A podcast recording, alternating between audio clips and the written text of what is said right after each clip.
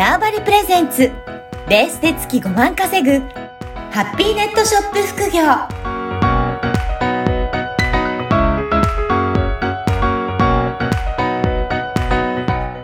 こんにちは、小ラボの岡田です。こんにちは。可能性を広げるネットショップアドバイザーのおじろです。おじろさん、今回もよろしくお願いします。はい。よろしくお願いします。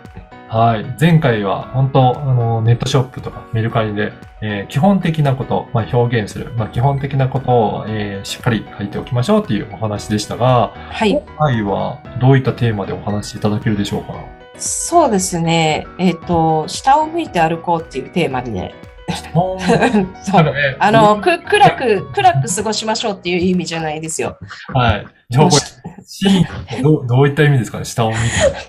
はい。えっとですね、まあ、夏休みでうん、まあ、いろんな海やら川やら、いろんなところに遊びに行かれる方、多いかと思います。はい。で、まあもちろん、その、まあ拾っちゃいけないものは拾っちゃいけない。あの、勝手にも、え変な石とかうん、まあ変な仏像とかそういうとこ、なんか持ってくるのは、まあ絶対ダメなんですけれども、はい。例えばまあ海に落ちてる、まあ落ちてるというか、あの、貝だったりとか、はい。ああ、はい、はい。あとあの、流木だったりとか、まあそういった、まあ、自然が作った何かの産物といいますかね。そういうものは、あの、まあ実は結構お小遣いになるんですよ。そうなんですか？はい。で まあそれを、まあちょっと自分の実例を、まあベースに、うんあの、お話ししたいかなっていうふうに思います。ね、この夏休みになっていくと、本当に旅行に出かけて、いろいろ山とか海とか川とか、いろいろはい皆さん使われると思うんですけど、まあ、はい。そのところで、もう何気なく落ちてるようなものも、実はお小遣い稼ぎのネタになっちゃうっていうはい。ことなんですね。はいねちょっとし事前に知っておくといいかもしれないですね。そうですね。で、まあ、あの、くれぐれも注意してもらいたいのが、あの、あ川とかで変な石を拾うとうん、なんか呪われる可能性があるからやめること。ははい。で、まあなんか、あの、増水してるところにはち、なんか下向いて近づくと、あの、危険だから、はい。ちょっと危険な行為はやめましょうっていうことだけちょっと注意していただいて、はい。あの、まあ下を向いて、ちょっと過ごしてほしいなと思うんですけれども、はい。これ、おじろさんも実際にはやっていかれた経験があるんですか？そうですね。お小遣いが全然ない時に、まあちょうど海の真ん前に、あはの、住ん、海の真ん前に住んでて、あ見渡せばね、流木がいっぱい落ちてるなと思ったんですよ。はい自分の、あの、すぐ目の前の海に。で、まあ流木っていうのを調べたら、やはりなんか、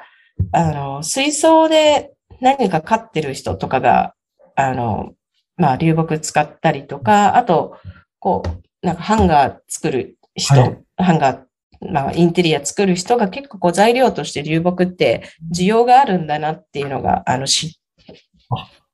これはなんですねですかね、その、まあ、流木があるので、何かならないかなっていうので、調べてみたっていうことですね。そう、そうなんですよ。ああ。じゃあ、需要の調査もしてみたっていうね。そうなんですよ。これってなんか結構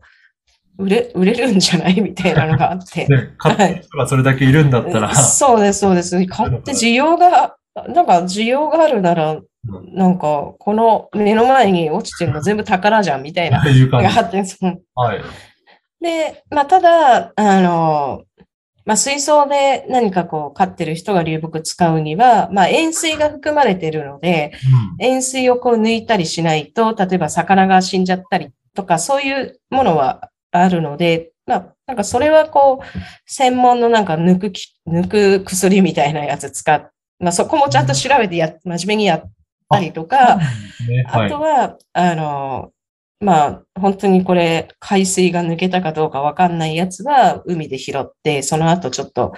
洗って干しましたって、まあ、その海水抜けたかどうかわかりませんみたいなことをちゃんと正直に書いて、そこはちゃんと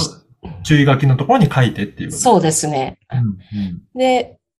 まあ、あの、それで結構流木は、本当あの、でかい流木とか、うん。結構6000円とかで売れたりとか、ししました。で、ただ流木が落ちてる、あの、海って結構こう波が荒い。はい、普通の海水浴場とかではあんまりやっぱり落ちてないんですよ。うん、で、私も当時住んでたのが静岡県の、まあ海水浴、海は近いんですけども、人は入ること、まあ波が荒すぎて入ることできないところの方が流木いっぱい落ちてるし、はい、なんか今みたいに海水浴場みたいなとこはもう全然流木なんか、あの、台風の後ぐらいしか落ちてないので、うん、なんかそう思うと、あの、やっぱりこう、何でも拾える場所って限られてるんだなっていうのが、あの、感じたので、まず、で、川で、川にも結構流木ってあると思うんですね。はい、で、川の流木と海の流木ってなんかどうも需要が違う。まあ私もそこまで流木マニアでもないからわかんないんですけど、ちょっと調べた感じでは、そういうのもありますし、で、どうしてもああいうなんか木の枝とかって、なんか、あの、私もちっちゃい時そうだったんですけど、子供が結構なんか楽しくこう、なんかも持ち帰りがちがじゃないですか。はい。で、なんかそういったものを、まあ、親子で集めて、こう出展、出品してみるっていうのも楽しいんじゃないかなっていうふうに私は思います。そうなんですね。これ、あれですかね。やっぱり、どういったところに使うのかっていう、そういったことも想定しながら、あ、これだったらこういった利用方法があるので、出品してみるとか、そういった感じで考えられたんですか？そうですね。これだったらハンガーが作れそうとか、はい、あの、な、なんかアクセサリースタンド作れそうとか、工作、夏休みの工作でどうですか？みたいな感じだったりとか、そういう形でまず流木は拾い、拾って売ってました。で、あと何も考えずに、変な形の蛇みたいな、あの、形の流木は、もうそのまま拾ってきて、あの、置物にどうぞみたいな形で売ったりとか。そういった落ちてるものでも価値になって、それで欲しい人にとってはもうそれで買って、うん、そう。っていうことなんですね。ですね。やっぱり、あのみんなが、全国民が自分と同じ環境に住んでるわけじゃなくって、はい、やっぱりそこにないと手に入らないものっていっぱいあると思うんですよ。で、私はたまたま今これ流木の話をしたかもしれないですけど、これって、例えば、あの、農産物にしても、まあ、あの、いろんなアイテムにしてもそうなんですけど、なんか、こう自分が住んでる、自分の元にはめちゃめちゃいっぱいあるから、こんなん誰もいらないだろうって思いがちなんですけど、そうじゃなくって、こう自分と同じ環境に住んでる人なんてほんのわずかで、ちょっとそれ以外の人にもやっぱりあの何か売れるよっていう可能性が、はあるっていうことは、あの、ちょっと知っといてもらいたいかなっていうふうに。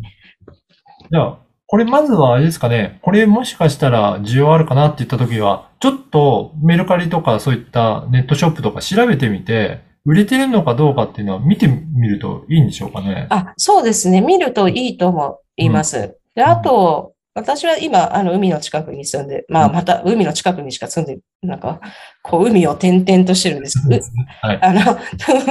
ちなみに、あの、サメが怖いから海は入んないんですけど、はい、あの、まあ、それはどうでもいい話なんですけど、あの、そうですね、海の近くで、やっぱり貝とかもやっぱ需要があるんですね。そうですね、はい。で、貝とかもやっぱ集めたりと、まあ、暇な時に海岸に行って、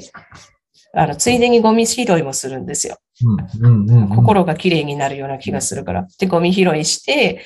貝を集め、瓶に詰め、でそれ結構売ったりとか。はい、ちょっとおしゃれな感じにして、ちょっとやっていくと、またそれも商品になってくるっていうことそうですね。はい。へ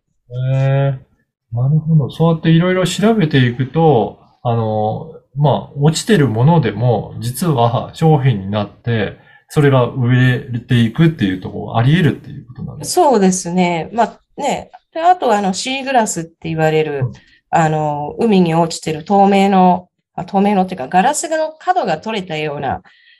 リサイクルガラスっていうか、ああいうのとかも、あの、まあ水槽に入れたりとか、あまあインテリアに使ったりとか、こう壁のなんかのな工作に使ったりっていう需要もあると思うので。なるほど。じゃあ意外とそういうふうに調べてみると、欲しい人は、求めてるけど手に入らないから、か買ってくれるっていうこともあり得るんそうでですね。あります、あります。あと、あれですよ。あの、山奥に住んでる人なんかうん松ぼっくりとあ。か、で、ねクリスマスの装飾とかで、うんあの、めちゃめちゃ売ってる人がいました。山奥の住み住んでる人が。出たら、結構もうそこら中に大量いや、もう本当に、あの、それを売ってて1個200円とかで、めちゃめちゃ売れていました。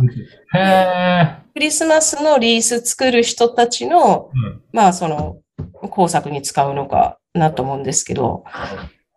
なるほど。そういったところの需要があるので、まあ欲しい人にとってもは、まあ近くになければどうやって手に入れるんだろう？ということで、そうですよね。そこで購入できて、うん、いいっていう人も、助かる人もいる。そうですよね。だから私もその松ぼっくりがめちゃめちゃ売れてるのを見て、ちょっと冬場にどっかの山奥で松ぼっくり拾いに行こうかなと思っ思ったんですよ。